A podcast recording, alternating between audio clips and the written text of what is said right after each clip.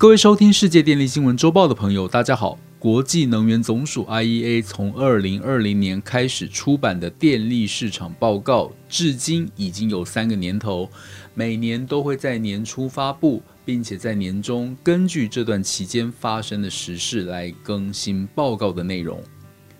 电力市场报告除了回顾往年电力市场的情势之外，也会针对未来的全球电力市场需求、供应和碳排放进行评析和预测。IEA 表示，由于2022年上半年俄罗斯入侵乌克兰，使得许多国家的电力市场持续经历价格暴涨，特别是在欧洲。反映了化石燃料供应和经济前景的不确定性，因此本次七月发布的更新报告与年初的内容相比，已经有大幅度的改变。尤其是本次报告中所提出的电力市场十大趋势，值得作为各大电力公司的决策参考。本期节目将与大家分享。首先，数位化是清洁能源的关键推动因素。对于满足短期能源应急需求和长期净零排放的目标而言，推动清洁能源转型在速度或规模上的发展，数位化都是至关重要的因素。因为数位科技可以提供更细致化和多样化的数据，可以利用这些数据来平衡能源供需，支持电力系统的永续性、效率和可靠性。第二。欧洲会持续采取保护消费者的措施。未来几年，电价虽然有迹象显示将从目前的水准下降。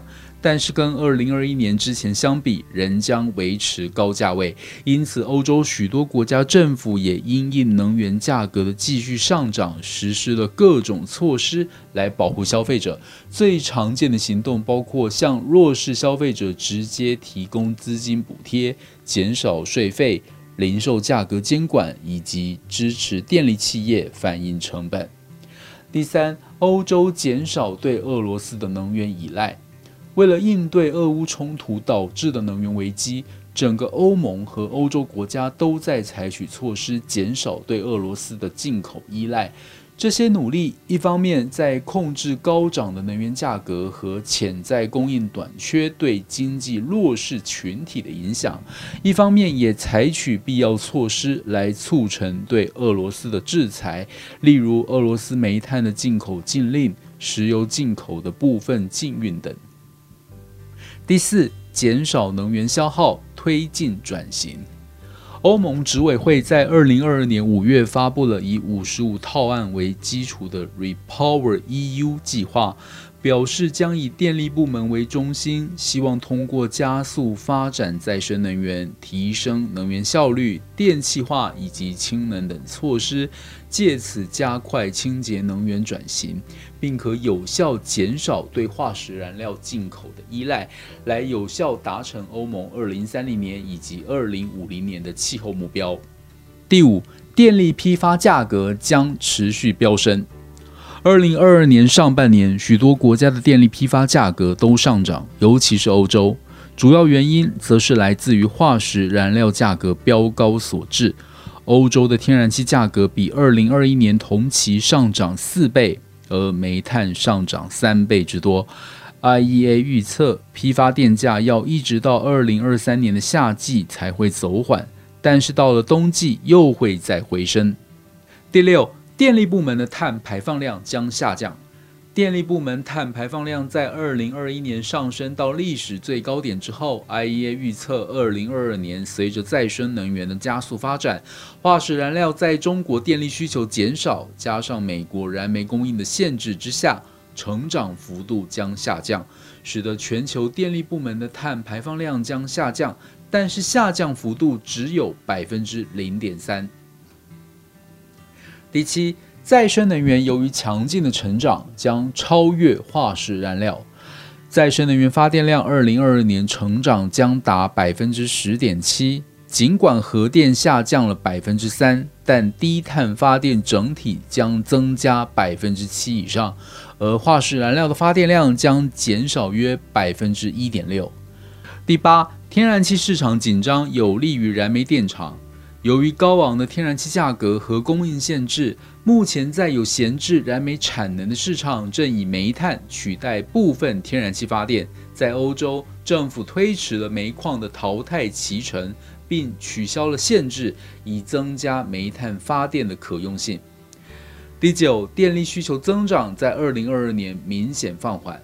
在二零二一年，随着 COVID-19 的缓解，在经济快速复苏的推动下，全球电力需求强劲增长约百分之六。二零二二年，由于俄乌冲突，能源价格持续走高，随之而来的高通膨导致各国央行提高利率，加上中国疫情风控措施，使得工业生产受到影响，也让全球供应链更加紧张。由此带来的经济活动放缓，引发了电力消费的下降。IEA 预计，二零二二年的成长将放缓到百分之二点四。第十，二零二三年仍有很大的不确定性。IEA 预测，二零二三年的全球电力需求成长将保持在与今年类似的轨道上。然而，IEA 认为，二零二三年电力需求和供给预测仍有很大的不确定因素，包括化石燃料价格和经济成长。综合以上报道，我们可以发现，长期而言，近零排放是各国追求的趋势，化石燃料发展势必式微。而由于俄乌战争导致化石燃料价格波动变大，甚至造成全球能源危机，因此绿色能源的发展在全球电力结构中将位居主流。此外，短期由于化石燃料价格仍居高不下，不仅影响全球能源供需，也影响了各国的能源结构以及经济发展。未来仍有很大的不确定性，值得我们持续高度关注。以上是本周世界电力新闻周报的整理报道，国际上电力的大小事，我们会持续密切关注，并且跟大家分享。若喜欢我们的频道，欢迎与好朋友分享哦。我们下周再会。